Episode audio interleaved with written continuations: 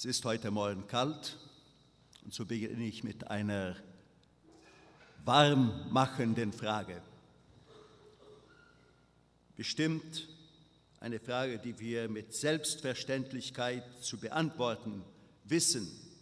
Warum kommen wir sonntäglich, manchmal sogar zweimal am Sonntag, zum Gottesdienst? Und das tun die meisten von uns schon seit Jahren, 10, 20, 30, 50 Jahren und mehr. Warum?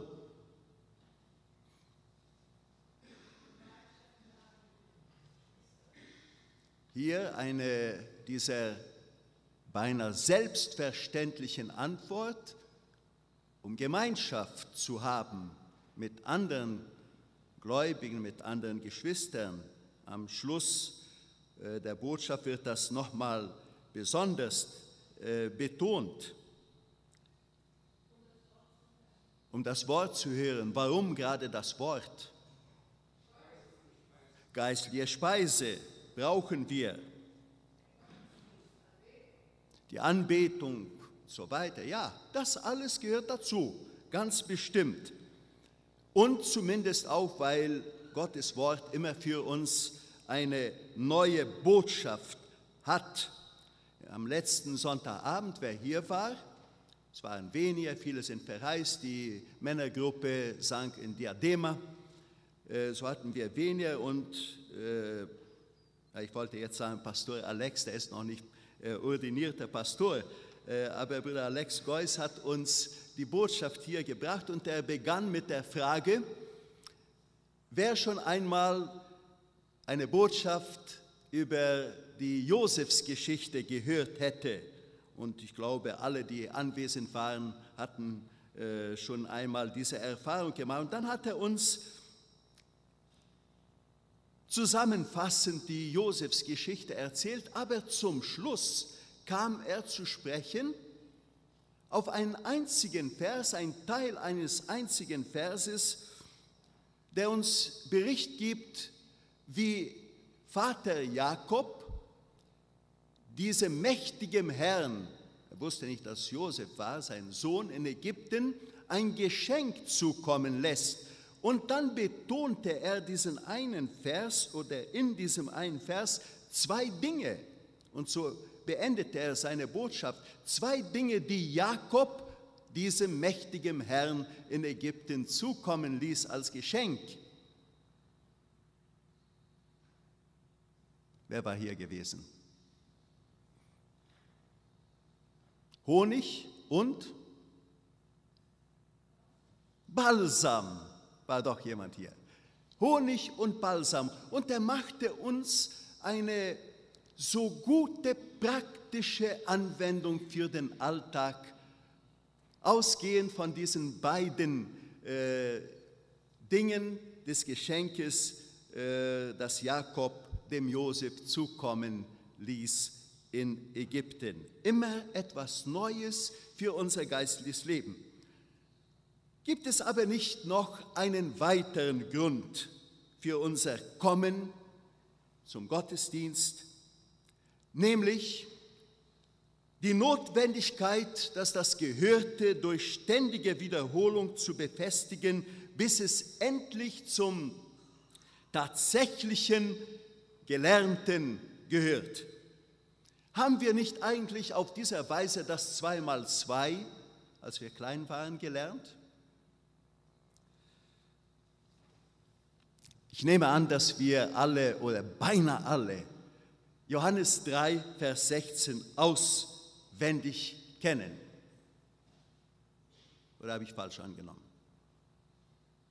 Und das versuchen wir mal aufzusagen gemeinsam. Versuchen wir es mal. Also hat Gott die Welt geliebt,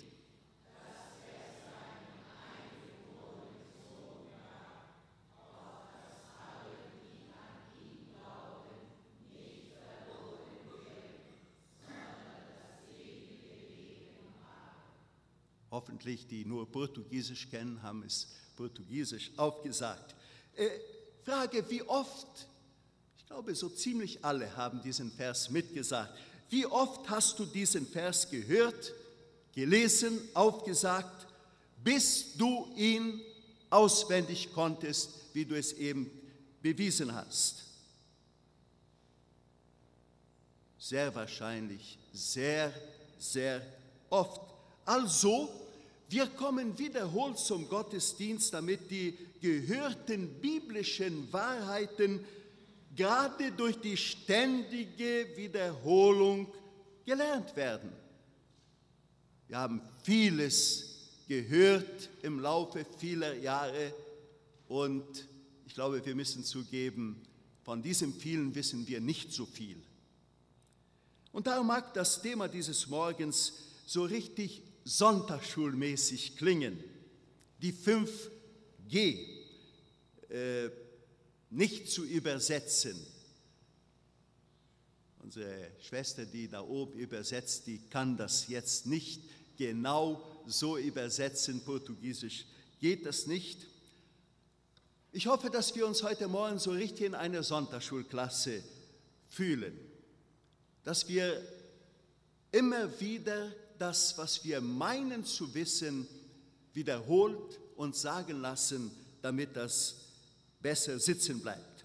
Schriftsteller und äh, Verkündiger, Pastoren machen sehr oft Gebrauch von dieser Methode, nämlich große Wahrheiten, große Themen mit einigen Worten oder mit kurzen Sätzen zusammenzufassen. Da gibt es zum Beispiel die zwei entscheidenden Wege, die drei großen Gefahren des geistlichen Lebens, die vier geistlichen Gesetze, die sechs großen Verheißungen der Bibel, die sieben Beweise, dass wir bereits in der Endzeit leben, die acht Waffen des geistlichen Kampfes und die so und so viel äh, Vorbereitungsstufen auf einen glücklichen Tod und so weiter und so weiter. Wir kennen das. Da gibt es Bücher und auch in den äh, Themen der Botschaften kommt das oft vor. Und darum habe ich äh, die fünf, die Zahl fünf gewählt, die fünf äh, G. Worum geht es dabei? Unser menschlicher Körper ist aus vielen Organen zusammengestellt und diese Organe werden durch einen Stützgerüst von über 200 Knochen, also unserem Skelett, äh, getragen. Und das Gleiche geschieht im Blick auf unseren geistlichen Leib. Viele Teile bilden ihn und er wird von manchen Hauptsäulen gestützt, getragen. Diese 5G sind Bezeichnung der fünf Anfangsbuchstaben dieser Säulen unseres geistlichen Lebens. Und sie sind uns gut bekannt, vielleicht auch nicht so gut und darum diese erneute Wiederholung. Margret Birkenfeld, vielleicht ist das für manche ein Begriff, eine deutsche Chorus- und Lieddichterin, besonders für Kinder dichtet sie hat vor etwa 20 Jahren ein Liedlein zu diesen 5G geschrieben. Ich weiß nicht, wie es in den letzten 20 Jahren in unserer Sonntagsschule aussah, besonders unter Kindern, ob eventuell äh, dieses Liedlein, dieser Chorus bekannt geworden ist. Welche sind nun diese 5G? Ich möchte zwischendurch betonen, dass der zweite Petrus-Text, Kapitel 1, der hier gelesen wurde, äh, gerade in dieser Linie uns einen Hinweis geben wollte. Da geht es äh, darum, äh, Petrus schreibt, äh, durch Glauben entsteht Tugend und die führt zur Erkenntnis, zur Mäßigkeit, zur Geduld, zur Gottseligkeit, zur brüderlichen Liebe, endlich zur Liebe allen Menschen gegenüber. Also äh, stufenmäßig geht es hier weiter. Ein, äh, eine Charakteristik bringt es oder führt zu äh, der anderen. Bei unseren 5G, bei unseren fünf geistlichen Säulen werden wir sehen können, hoffe ich, wie sie unter sich verbunden sind und so gemeinsam unser geistliches Leben stützen. Das erste dieser G heißt Glauben. Und ich hoffe, dass das erst gesungene Lied, äh, dass es uns etwas zu sagen hat, gehabt hat. Äh, ich würde sagen, ich hatte das noch nie bemerkt, obwohl ich das Lied kannte, dass es in Wirklichkeit eine ganze Theologie des Glaubens enthält. Das Lied 382, das wir anfangs sangen. Theologie des Glaubens, eine Zusammenfassung in einem Lied. Und vielleicht sagen die meisten jetzt richtig so, damit beginnt ja unser geistliches Leben. Wir sind Glaubensmenschen, wir glauben an Gott und an Jesus Christus. Aber könnten wir persönlich jetzt, der Einzelne, unseren Glauben erklären?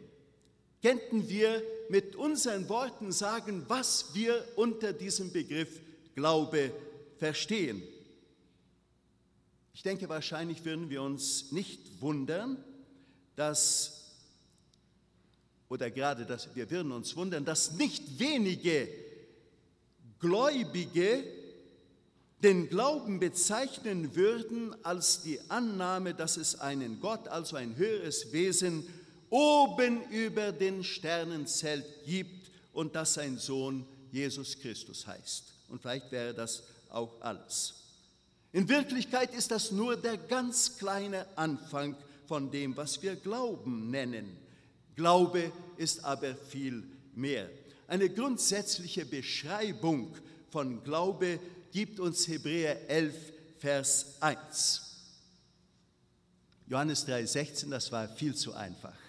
Weiß jemand die Beschreibung von Glaube, ohne jetzt in der Bibel zu lesen, lesen kennt ihr ja alle, aber auswendig, wer weiß, was in Hebräer 11 einsteht? Ganz laut. Laut.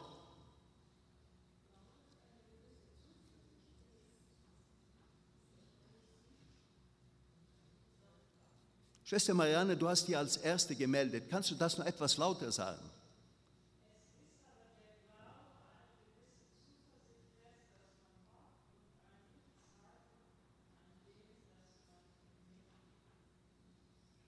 Wenn es nicht alle gehört haben, dann wiederhole ich es nochmal. Der Glaube ist eine gewisse Zuversicht des, dass man hofft und ein Nichtzweifeln an dem, das man nicht sieht. Dankeschön.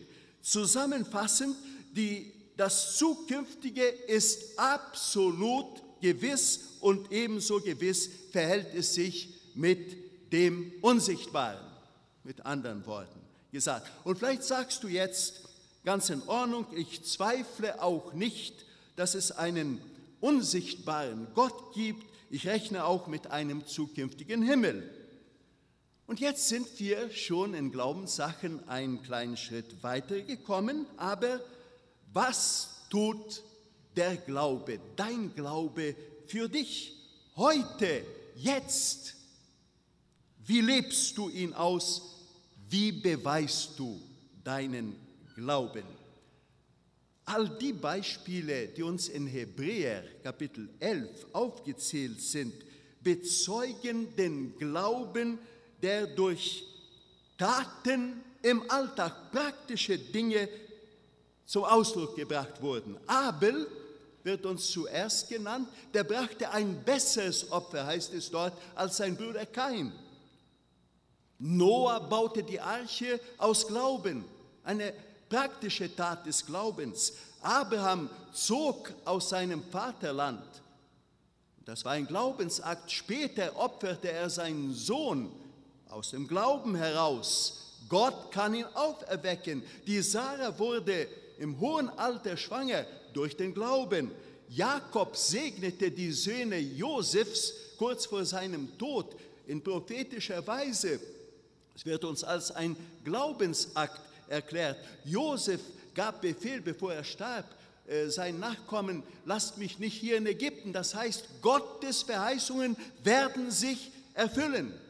Nehmt mich dann mit, meine Knochen natürlich. Glaube ist eine sehr vielseitige Sache, aber über alles ist der Glaube eine dynamische Sache. Das heißt, keine einfache Kopfsache, etwa in der Linie, ich glaube, dass hier in diesem Raum über 20 Menschen sind. Das ist eine Kopfsache, brauchen wir gar nicht zu glauben, brauchen wir uns nur umzuschauen, wer vorne sitzt oder von hinten, seht ihr das schon. Glaube drückt immer über alles eine Beziehung aus. Wenn ich jemanden glaube, dann vertraue ich dem, was er mir sagt. Sein Wort ist dann für mich absolut wahr. Glaube hat es also mit der Praxis unseres geistlichen Lebens zu tun. Und ich möchte hier einige Beispiele nennen, angefangen bei einer der sogenannten Gaben des Geistes, 1. Korinther 12. Dort wird der Glaube unter anderem genannt. Und da geht es um die sich äh, wiederholende Gewissheit, dass Gott seine Verheißungen einhalten wird und dass man dadurch in anderen Menschen diese Gewissheit hilft einzupflanzen.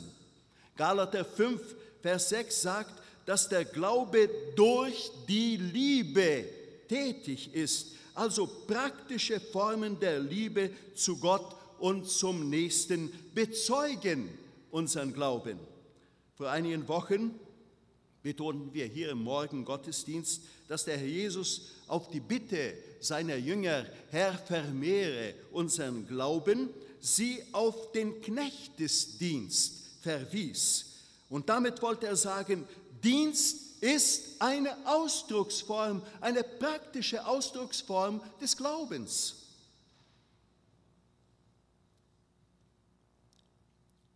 Ich nehme an, ich gehe jetzt nicht falsch, wenn ich sage, dass hier in unserer Gemeinde sehr wenig über das Geben gesprochen, gepredigt wird. Wahrscheinlich, weil wir alle treue Zehntengeber sind. Dazu uns auch gerne an den Sonderopfern beteiligen. Und dann muss man auch nicht so viel darüber sprechen. Aber seht, gerade auch darin oder dadurch wird Glaube ausgedrückt. Wenn es der Herr verlangt und ich es tue, dann bezeuge ich somit meinen Glauben, dass die Zwecke, wofür mein Beitrag gegeben wird, dem Wort und Willen meines Herrn entsprechen und unter seinem Segen stehen. Weil nun der Glaube in all unserem Tun vorhanden ist, so ist es auch klar, dass ich nicht vom gestrigen Glauben leben kann, aber auch nicht für morgen leben kann, für morgen glauben kann. Der Glaube will an jedem neuen Tag und an jeder neuen Tat gesehen, geübt und ausgedrückt werden. Glaube Nummer eins. Das zweite G heißt Gottes Wort. Vielleicht, ich nehme an, wünsche es, dass es so sei. Du bist ein treuer Bibelleser, kennst viele Verse auswendig, sogar ganze Bibelabschnitte, Viele Geschichten aus der Bibel sind dir bekannt. Wenn ein Vers angedeutet wird, dann weißt du genau, äh, wie er weitergeht und wo er steht. Diese Kenntnis ist ganz bestimmt gut und bereichernd. Und täglich findest du beim Bibellesen Neues und Wichtiges in deiner Bibel. Frage, wie viel aber hilft dir diese Kenntnis beim Meistern deines Alltags, beim Suchen nach Antwort auf wichtige Lebensfragen, beim Lösen unerwarteter Probleme, beim Auskommen mit deinem Nächsten oder selbst wenn Not und Leid sich bei dir einstellt. Das anfangs gesungene Lied hat genau das zum Ausdruck gebracht. Beziehungsweise, wie weit bist du Gottes Wort in seinem Zusammenhang recht zu verstehen und anzuwenden? Machen wir mal auch hier einen praktischen Test. Ich möchte jetzt einen äh, kurzen Text aus 1. Chronik Kapitel 4 lesen, die Verse 7 bis 11. 1. Chronik 4. Die Kinder Heleas waren Zeret, Yitzhar und Etnan. Kurz aber zeugte Anub und Hatzubeba und die Freundschaft Aharhels des Sohnes Harums. Jaebitz aber war herrlicher, denn seine Brüder und seine Mutter hieß ihn Jaebitz, denn sie sprach, ich habe ihn mit Kummer geboren. Jaebitz rief den Gott Israels an und sprach, ach, dass du mich segnetest und meine Grenze mehrtest und deine Hand mit mir wäre und schafftest mit dem Übel, das mich's nicht bekümmere. Und Gott ließ kommen, was er bat. Kalub aber, der Bruder Suhas, zeugte Mehir, der ist der Vater Estons, Eston aber zeugte Betrafer und so weiter und so weiter. Es geht hier um das Geschlechtsregister des Stammes Juda. Und jetzt frage ich, was würdet ihr mit solch einem Text anfangen? Beziehungsweise hier müsste die Frage wach werden, warum lässt der Heilige Geist diese Kurzgeschichte des Jaebits mitten im Geschlechtsregister des Stammes Juda einfügen? Warum? Meistens, hoffentlich bleibe ich jetzt nicht allein bei dieser Behauptung, wenn ich sage, wenn es um ein Geschlechtsregister geht und mitunter ein ganzes Kapitel oder mehr als ein ganzes Kapitel, was machen wir dann? Gleich beiseite, denn die vielen Namen haben wir sowieso nicht gekannt, können wir auch nichts anfangen, werden wir wahrscheinlich auch nie gebrauchen, all diese Namen. Was hat uns solch ein Text zu sagen? Ist es doch genauso Gottes Wort wie Johannes 3,16.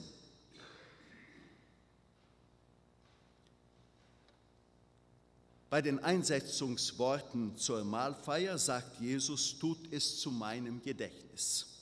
Was verstehen wir überhaupt darunter? Nur ein Zurückdenken an Jesu Hingabe und Tod vor 2000 Jahren?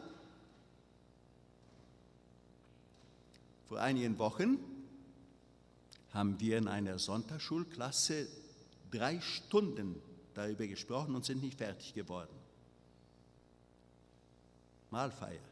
Und wir meinen, als gute Baptisten wissen wir alles über die zwei Hauptgebote des Herrn an seiner Gemeinde, Taufe und Mahlfeier.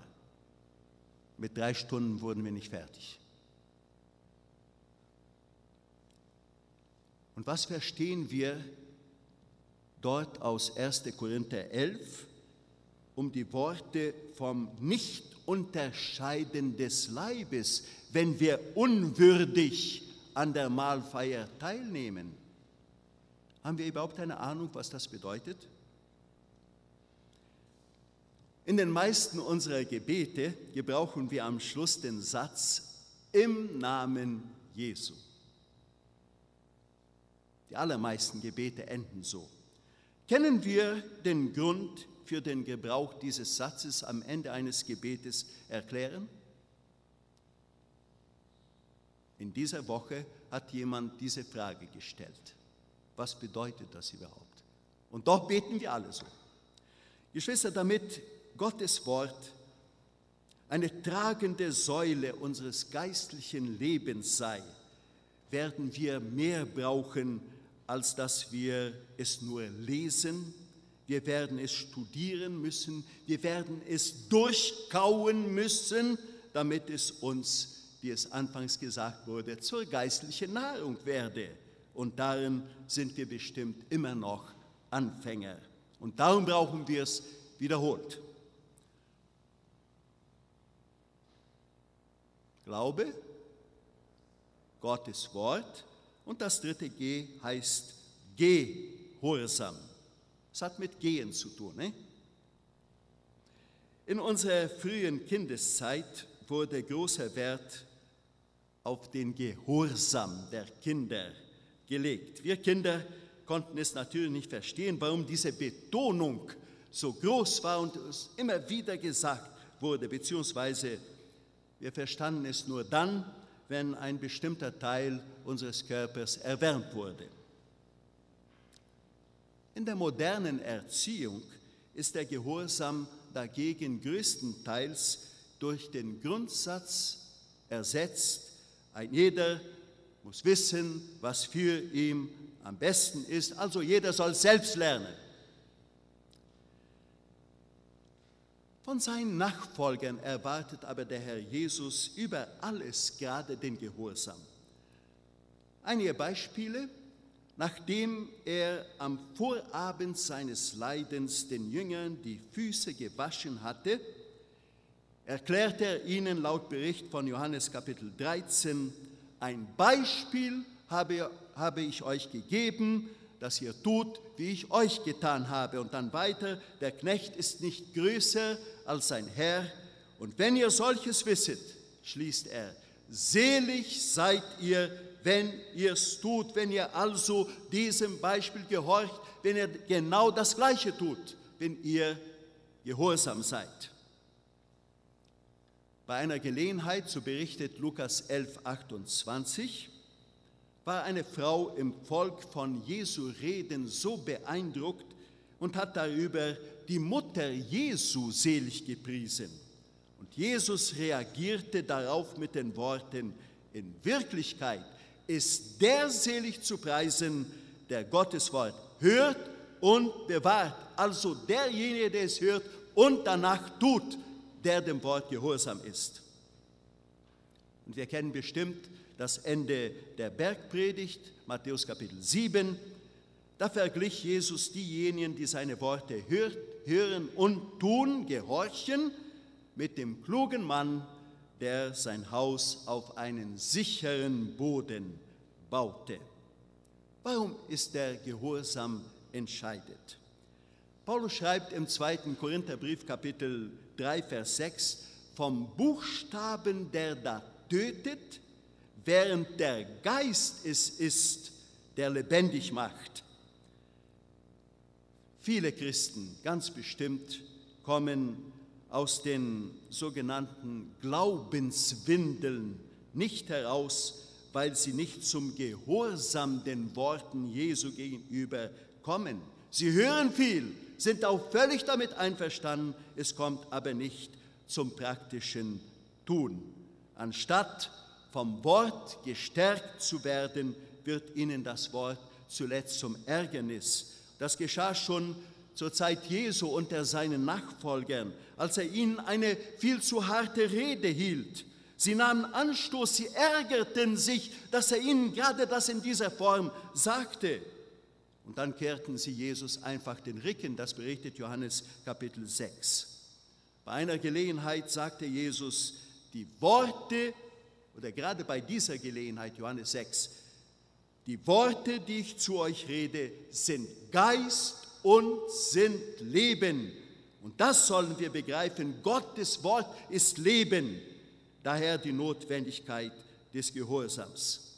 Und schließlich hat der Herr einen endgültigen Test für seine Nachfolger genannt, als er in Johannes Kapitel 14, Vers 15 sagt, liebet ihr mich, so werdet ihr meine Gebote halten. Gehorsam ist also der höchste Beweis unserer Liebe zum Herrn.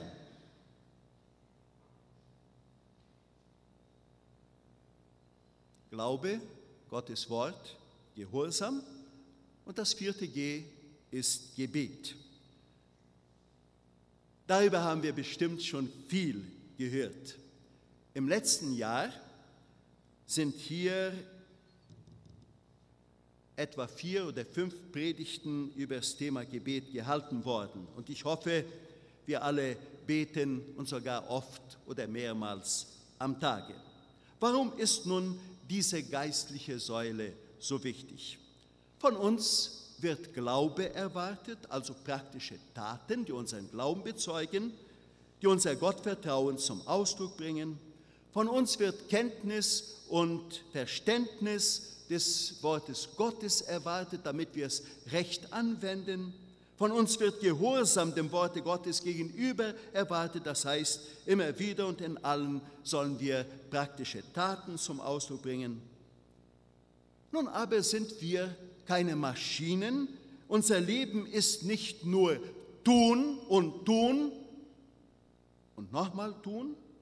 Wir benötigen auch andererseits Gelegenheit, einmal auszupacken, was in uns ist, was uns bedrückt.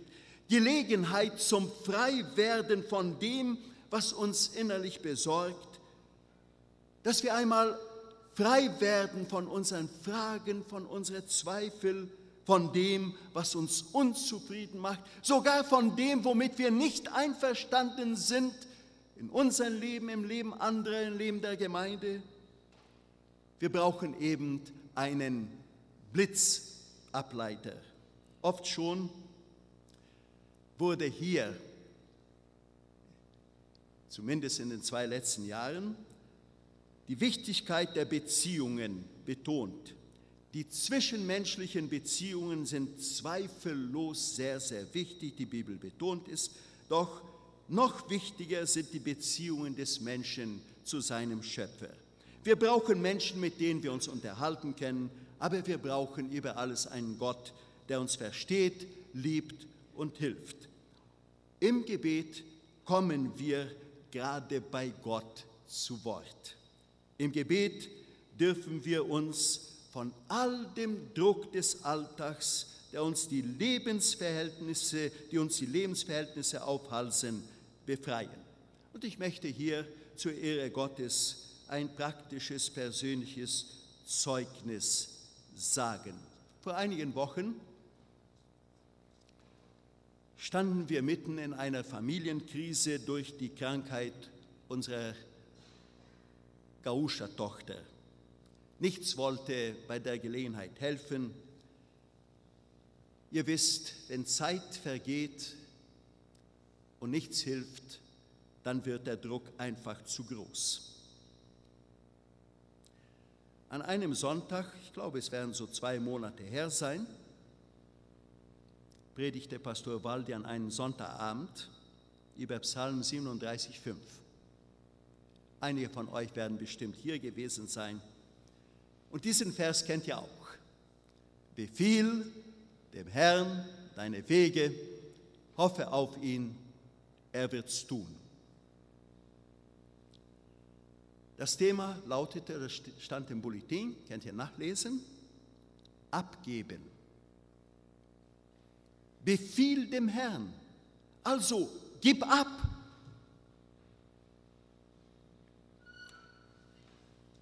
Was sollte man immer mit einer Predigt tun?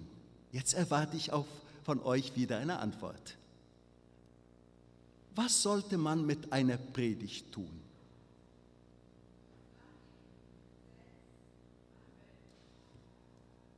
Ja, danach tun. Ne? Es hilft uns doch nicht, wenn wir sagen, ja, Gottes Wort ist wahr, ich glaube es. Es hilft uns gar nichts. Danach tun. Praktizieren, nach dem Wort handeln. Ich muss euch sagen, das war gar nicht einfach, aber ich tat es. Und wisst ihr, was dann geschah? Zunächst gar nichts. Der liebe Gott ließ wieder einige Wochen vergehen. Wartezeit. Dann aber kam Hilfe. Gott sei Dank geht es unserer Tochter heute besser. Das Abgeben jetzt zurückschauend kann man sagen, es hat sich gelohnt. Seht, so, erhilf, äh, so erfährt man die Hilfe des Allmächtigen. Und der Weg dazu heißt Gebet. Und dadurch wird die andere Säule, die des Glaubens, ganz besonders gestärkt. Die vier ersten G wisst ihr schon auswendig. Nun fehlt das fünfte und letzte G von Gemeinschaft.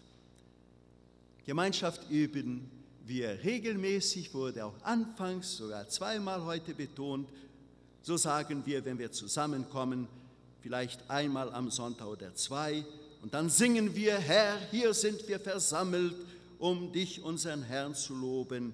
Gelegentlich sprechen wir auch von einer Gemeinschaft unter dem Wort oder vom Segen der Gemeinschaft. Und somit ist mit der Zeit dieses G unter uns Symbol des Zusammenseins geworden, was auch eigentlich nicht falsch ist. Doch neutestamentliche Gemeinschaft ist viel mehr als zusammen zu sein. Das ist nur der Anfang oder ein Teil vom Ganzen. Wir, die wir zumindest heute Morgen noch zum größten Teil Deutschabstämmige sind, erhalten eine bestimmt wesentliche Hilfe zum rechten Verständnis des Wortes Gemeinschaft durch die Bedeutung des uns so gut bekannten Wortes Gemeinde, nämlich eine Menschengruppe, die alles gemeinsam hält. In den ersten Zeiten der Urgemeinde, so berichtet das Ende des zweiten Kapitels der Apostelgeschichte, da hatten die Gläubigen alle Dinge gemeinsam und waren einmütig beieinander. Und etwas später, Kapitel 4, 32, heißt es, die Menge der Gläubigen war ein Herz und eine Seele und ihnen war alles gemeinsam. Also Gemeinschaft mehr als nur zusammen sein. Gemeinschaft heißt zusammen planen, denken, wirken, ausführen, Gutes und Trauriges teilen und über alles zusammenhalten. Sagen wir das mal so durch dick und dünn. Zusammenwachsen. Gemeinschaft schließt darum den Alleingang aus. Ich gebrauche oft das Beispiel des kleinen Fingers am Leib. Und jetzt frage ich dich ganz persönlich, ist es dir schon vorgekommen, dass dein kleiner Finger seine eigenen Wege ging, dass er deinem Leib äh, sagte, auf Wiedersehen, jetzt gehe ich mal spazieren, vielleicht komme ich mal wieder gelegentlich. Ist dir das schon passiert? Das ist eine dumme Frage, wird jemand sagen. Natürlich, dass es nie geschehen, wird auch nie geschehen. Nur in der Praxis des Gemeindelebens geschieht es oft. Da geht man eigene Wege und meint, mein Weg ist der richtige. Auf Wiedersehen. Laut dem neutestamentlichen Bild ist die Gemeinde ein Leib. Dort hat kein Glied das Recht, eigene Wege zu gehen, ist doch das Haupt dieses Leibes der Herr der Gemeinde, Jesus Christus. Das heißt, wenn ich der Gemeinde, der Gemeinschaft auf Wiedersehen sage, dann sage ich das Gleiche zu meinem Herrn, zum Haupt der Gemeinde. Ich brauche dich nicht, ich habe meine eigenen Wege und die sind gut genug.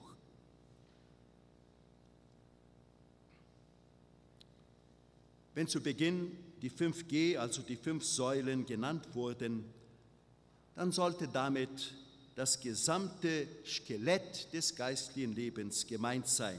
Es ist wichtig, dass jede dieser Säulen gesund ist, genügend stark, um unseren geistlichen Leib aufrecht zu erhalten. Doch diese Gesamtstützung ist von der Verbindung der einzelnen Säulen abhängig. Ist eine dieser Säulen geschwächt, so kann es Knochenbruch geben.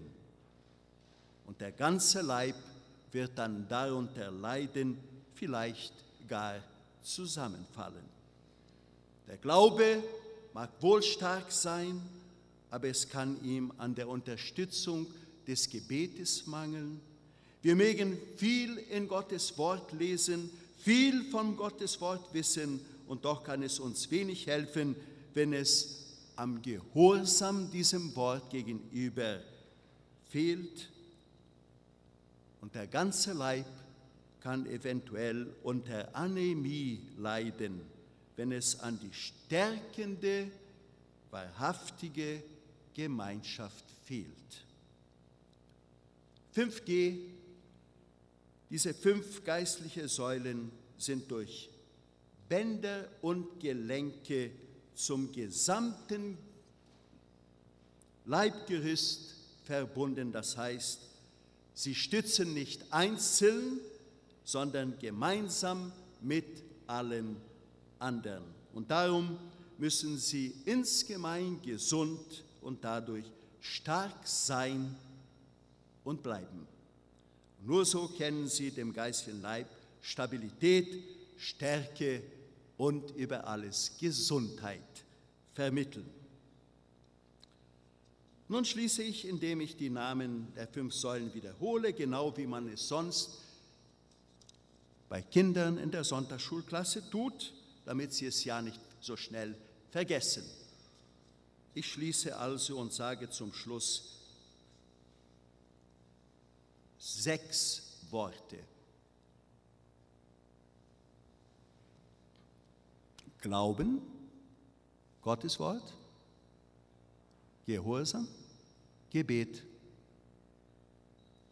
Gemeinschaft. Amen.